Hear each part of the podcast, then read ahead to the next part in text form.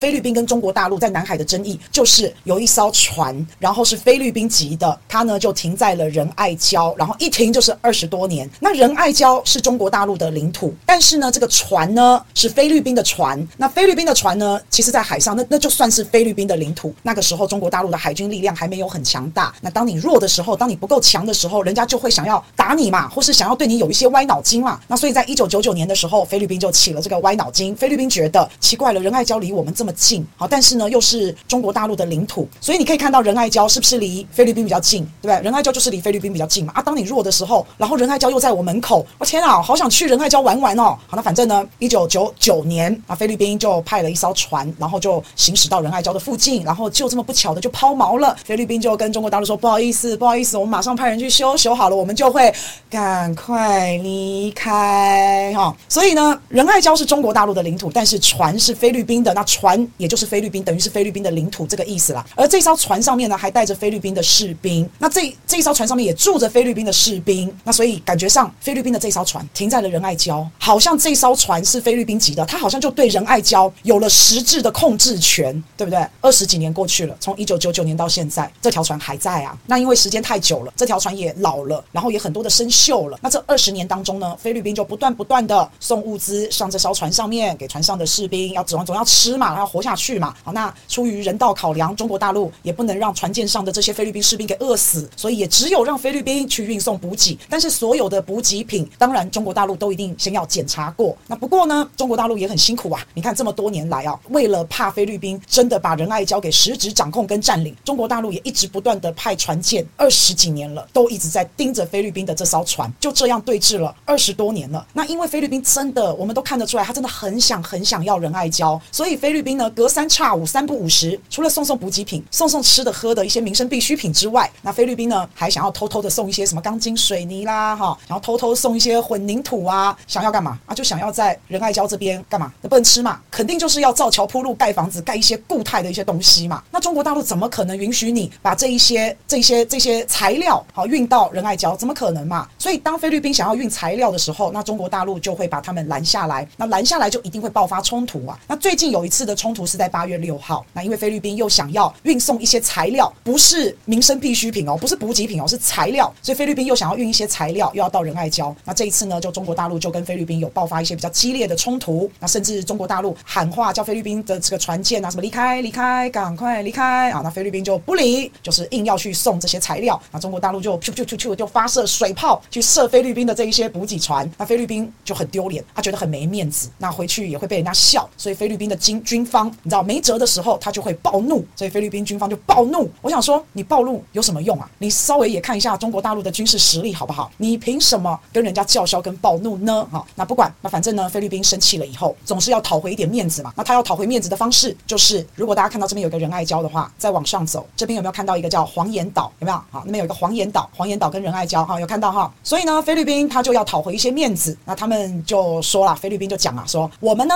跑到了黄岩岛去，把中国中国大陆在黄岩岛所设置的一些防护的网子，我们派水鬼去把那些中国大陆的网子给剪掉，咔嚓咔嚓咔嚓咔嚓，然后又秀了照片呐，然后又秀了水鬼剪网子的影片呐，然后还有配合国内国外的大内宣大外宣呐。当大家都觉得菲律宾好棒棒、好勇敢的时候，当媒体都大肆报道的时候，结果中国大陆说：“哎，不好意思，菲律宾不好意思，我们早就在黄岩岛就根本没有网子，我们早就在九月二十三号就把黄岩岛的网具给撤走了。”好，所以呢，菲律宾他就是想要除了讨回一点面子之外，然后也声东击西，想要围魏救赵，想要借由黄岩岛剪网子事件，然后让中国大陆把注意力放在黄岩岛，然后注意力就转移了之后，菲律宾在偷偷的赶快运他们的材料到仁爱礁哈。所以呢，十月四号，菲律宾他又开了他们两艘的运补船，还有海警船。你看海警船还有警察在那边，好在那边护航，有没有？然后就想要再一次的冲到闯入仁爱礁，然后又被中国大陆赶走了。所以你看啊，二十几年来，大概他们就是这样啊。菲律宾就非常的不屈不挠嘛，每次都失败，那每次都还是要再再冲，每次做坏事失败被抓包自爆，然后都还是要再继续。那不过因为菲律宾的大哥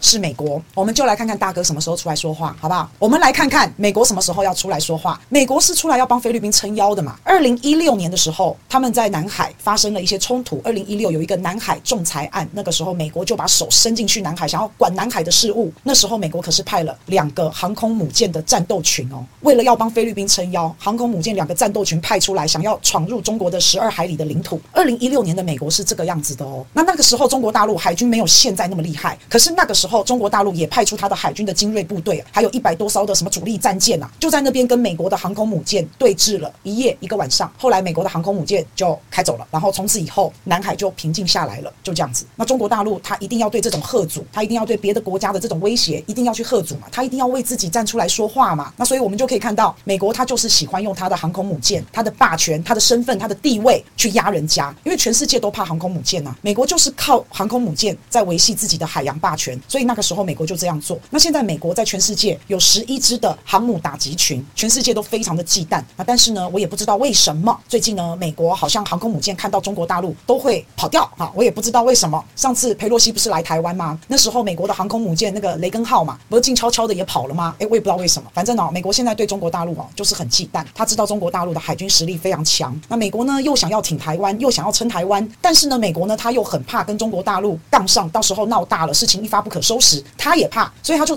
就很矛盾，你知道，就非常的矛盾。那我只是说啦，看看这一次啊，看看这一次中国大陆跟菲律宾啊，他们两个杠上了嘛。那我们看看美国这个大哥什么时候会出来给他的小弟撑腰，好不好？我们就看看大哥什么时候出来给小弟撑腰。